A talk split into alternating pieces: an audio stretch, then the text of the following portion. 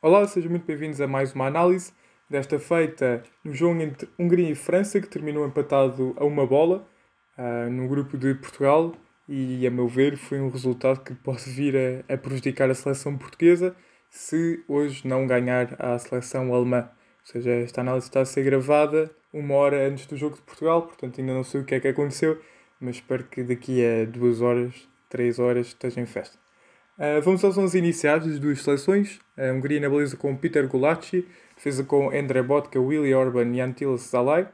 Uh, a Hungria alinhou num 3-5-2, depois a linha de 5 com Fiola, Schaffer, Nagy, Kleinheisler, Kleinheisler, peço desculpa, de negro, uh, Roland Salai e Adam Slazlai, Slalai na frente de ataque. Ou seja, havia aqui vários nomes repetidos, por exemplo, Salai, que era o ponta de lança, o Adam, que é o capitão, o Antila Saleh, que é o, foi o central pela esquerda.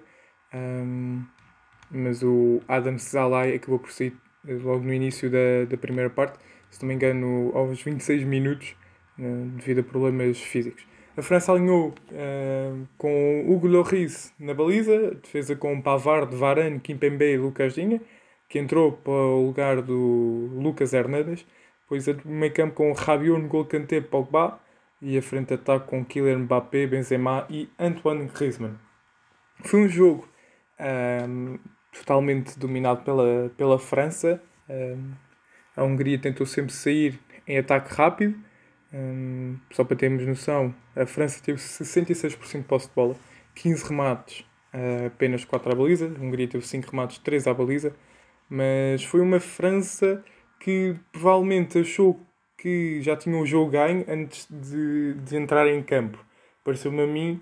Um, é verdade que a França desperdiçou muitas oportunidades, por exemplo, aquela de, de Benzema logo na primeira parte, que é uma bola longa, o Mbappé dribla sobre o Salah, depois toca e o Benzema dá tornozelo para fora.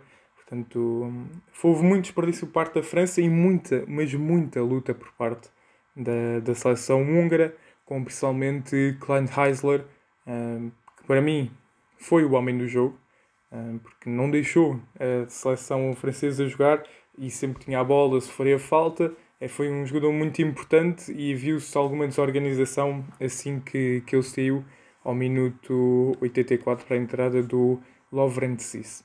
Portanto, para mim foi o man of the match, mas foi uma seleção húngara muito lutadora que deu tudo por todas as bolas. Uma seleção francesa que acordou à semelhança do que aconteceu com Portugal quando levou o gol. A diferença é que o, o gol da Hungria frente a Portugal foi anulado um, e aqui contra a França não foi e a França não chegou, a, não chegou à vantagem. Um, não pareceram assim muito certeiras as alterações do Didier Deschamps. Ele tirou o Rabiot, meteu o Dembélé e, ou seja, teve, teve de naturalmente ir, ir para o ataque. Mas o Dembélé até entrou bem, desequilibrou, mas depois não fez mais nada o jogo todo, perdeu a bola inúmeras vezes. Ele acabou depois por ser substituído ao minuto 87 devido à lesão para a entrada Thomas Lemar. Um, e acho que é um bocado absurdo não se meter Marcos Thuram depois da época que ele teve no Borussia Mönchengladbach. O jogador que também me pareceu muito apagado foi Karim Benzema. Acho que Giroud deveria ter entrado mais cedo, um, porque é um devido à estatura dos centrais dos centrais e, e, quase todos os jogadores húngaros que são de elevada estatura. Um, creio que o Giroud deveria ter entrado mais cedo, porque é um jogador que está muito mais ao choque que propriamente Karim Benzema. E o Giroud que até ofereceu um gol a Mbappé, que depois o Gulacsi acabou por, por defender. Portanto, o que, é que o, o que é que podemos tirar deste jogo? Que é, é uma seleção francesa que tem as suas fragilidades, principalmente uh, quando está a perder, ou seja, coloca logo a carne toda no assador, depois os jogadores esquecem-se de defender e algo que Portugal pode explorar, um, principalmente pelos corredores laterais, porque o Lucas Dinha e o Pavard uh, projetavam-se muito e depois faltava sempre apoios, porque só quando entrou o Tolisso é que esses apoios uh, existiram, porque o Pogba já não estava a defender e o Rabiot esteve completamente perdido em combate. Portanto, esta seleção francesa mostrou que não é invencível, tem as suas debilidades.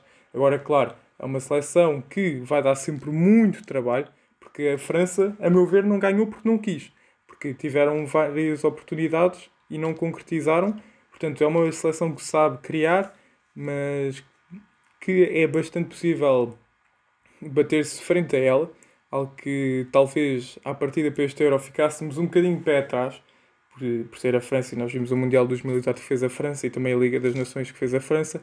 Portanto, acho que temos boas hipóteses agora frente à França e esta Hungria que, a meu ver, vem complicar as contas do grupo, porque faz um ponto, é verdade, mas se eventualmente uh, ganhar a Alemanha na última jornada faz 4, se empatar com a Alemanha também pode dificultar a vida a Portugal se Portugal perder hoje. Um, portanto, o grupo agora ficou todo em aberto devido à, à questão do terceiro lugar. Portanto, Portugal esperemos que ganhe hoje, ou se já ganhou, ainda bem que ganhamos, porque já temos o, o acesso aos oitavos garantido. E, portanto, vamos ver o que é que vai ser desta França ao longo do europeu e desta Hungria que veio mostrar que, hum, apesar de ter levado 3-0 contra Portugal, pareceu-me um, um resultado exagerado, a meu ver, mas que são muito combativos, portanto, vai causar também muitas dificuldades à Alemanha. À, à Alemanha. Portanto, espero que tenham gostado e até à próxima.